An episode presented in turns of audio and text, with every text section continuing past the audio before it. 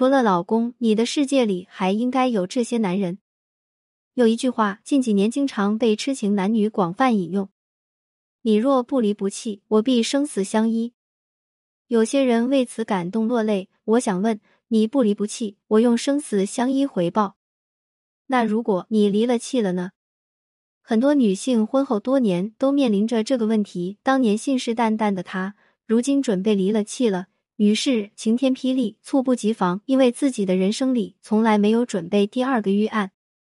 零一，如果我以前算个校花，现在就只能算校花。Lisa 在当年读大学的时候，长相清丽，气质脱俗，全系男生都认识她，身边也不乏追求者，但她一直五盘西售，最终她嫁给了一个外系的男生。若干年后的同学会中，她的名字偶尔还被问起，但她的生活状况却鲜有人知。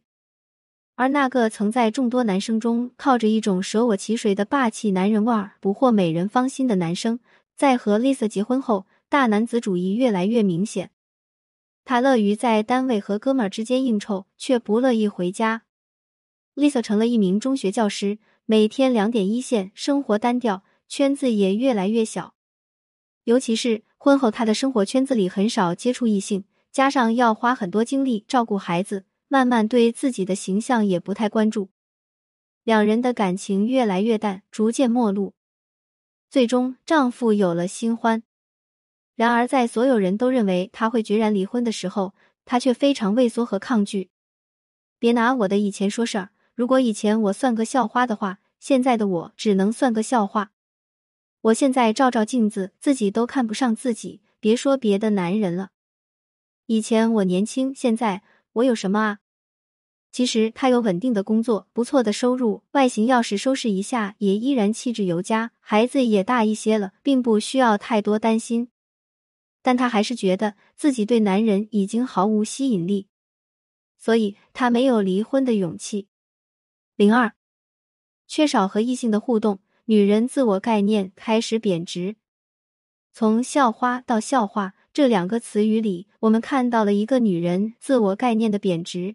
也看到了活力和勇气的丧失。女人在确定一个固定的伴侣之前，由于潜意识的作用，往往都处于绽放的状态，散发出最强的魅力，吸引异性。在这个过程中，会因为和众多异性有或远或近的接触，都会相互释放一些信号。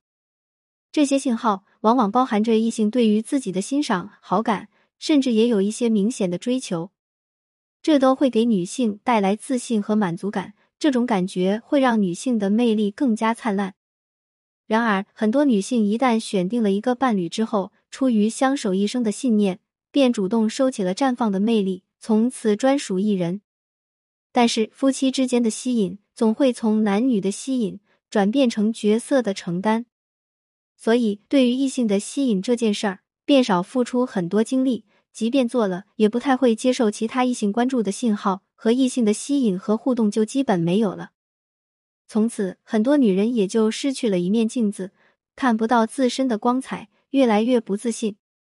但也有一些女性因为工作的原因，或者不甘于放弃更多的社会生活，仍然活跃在更宽广的舞台上。即便是婚后，也可以接受其他异性的注目，则可以继续感受到自己的魅力。这些女性往往仍然保持着在异性面前的自信。在婚姻稳定的情况下，也许前一类女性更顾家，更像岁月静好的样子，而后面这一类多少有些不着调，婚姻也多一些风险，因为认识的异性多，跑偏的机会也多。但是，一旦在婚姻里，丈夫开始三心二意，这两类女性的主动权差异就立刻显现出来。零三，有选择的女人更有自尊，更霸气。那些顾家但对自己已经不再自信的女性，看着开小差的男人，往往只有哀怨和谴责的范儿，却没有惩罚和制裁的底气，因为自己感觉已经离不开对方。一旦离开眼前的这个男人，自己就是一半老徐娘，没什么价值了。而另外那些保持着女性魅力自信的女人，因为有底气，因为有其他异性的认可，心里就特别有底气。你不稀罕老娘，自有别人稀罕。所以就可以霸气的占据主动位置，要么老实认错，要么滚。当然，其实事情往往不会闹到这一步。因为这种底气的存在，这类女人一直更有活力，一直在丈夫面前也更有魅力。某些自控力不强的丈夫，往往反而不会轻举妄动。但若真到这一步的时候，这种身边经常接触男人的女人，往往也确实有更多的选择。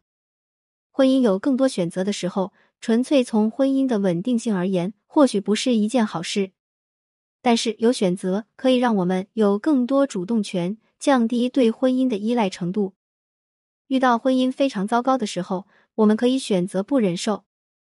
有选择可以保证我们幸福感的底线。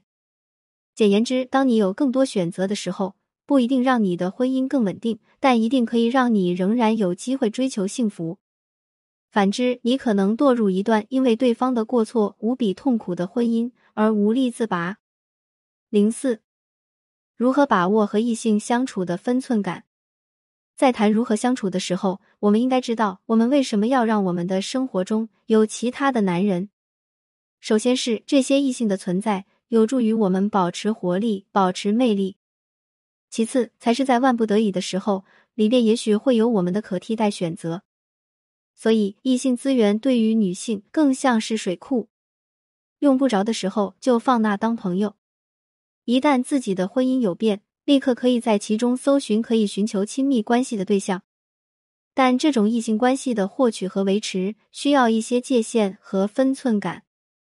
或许不能一句话、两句话说清楚，但仍然可以试着提出一些参考。一、不拒绝社会化，拒绝困在小圈子、小家庭。只有多融入社会，我们才会有足够多的社会角色，才会让自己更加丰富。通过更多的人来照见自己、认识自己、发掘自己、提升自己。当然，这也是遇见更多异性的基础条件。二、为异性有一清晰定位。婚姻稳定的时候，当然不要和身边的异性有任何暧昧的关系。要避免这样的情况出现，就要有清晰的定位。比如同事、老同学、工作合作对象，这些都是可以见光的异性关系，也可以有适当的超出原有关系的亲密，比如欣赏、仰慕或者投脾气要好，但可以让伴侣知道、认识，甚至共同接触。三，有一个男女混搭的圈子更好。比如三五闺蜜掺和几个异性朋友，偶尔吃饭聚餐、休闲娱乐，是一件安全又有活力的事情。这样的相处更自然，也更和谐，大家都可以避免各种模糊和尴尬。四，对于和异性的关系，自己要有清晰的底线，比如对丈夫不隐瞒，不聊过于私密的话题，不发生超越现有关系的单独相处等等。结语：我不是教你坏。有人说婚姻是爱情的坟墓，但其实也是一些女人的坟墓，因为从结婚那天起，她把自己封闭起来了，把自己与世隔绝。其实，男人是女人多好的镜子呀！你放弃了更多的镜子，守着丈夫一个人，就只能看到一个片面的自己，你就只看到自己和这一个人的关系里的纠缠和你输我赢，却忘了一个更大的世界可以塑造更好的你。所以，让你认识更多的男人，这并不是教你变坏，而是让你变得更好。如果你没在深夜读过潘幸之，如果你不曾为爱痛哭过，谈何人世走一遭？关注我，感谢您关注潘幸之。有婚姻情感问题可以私信我。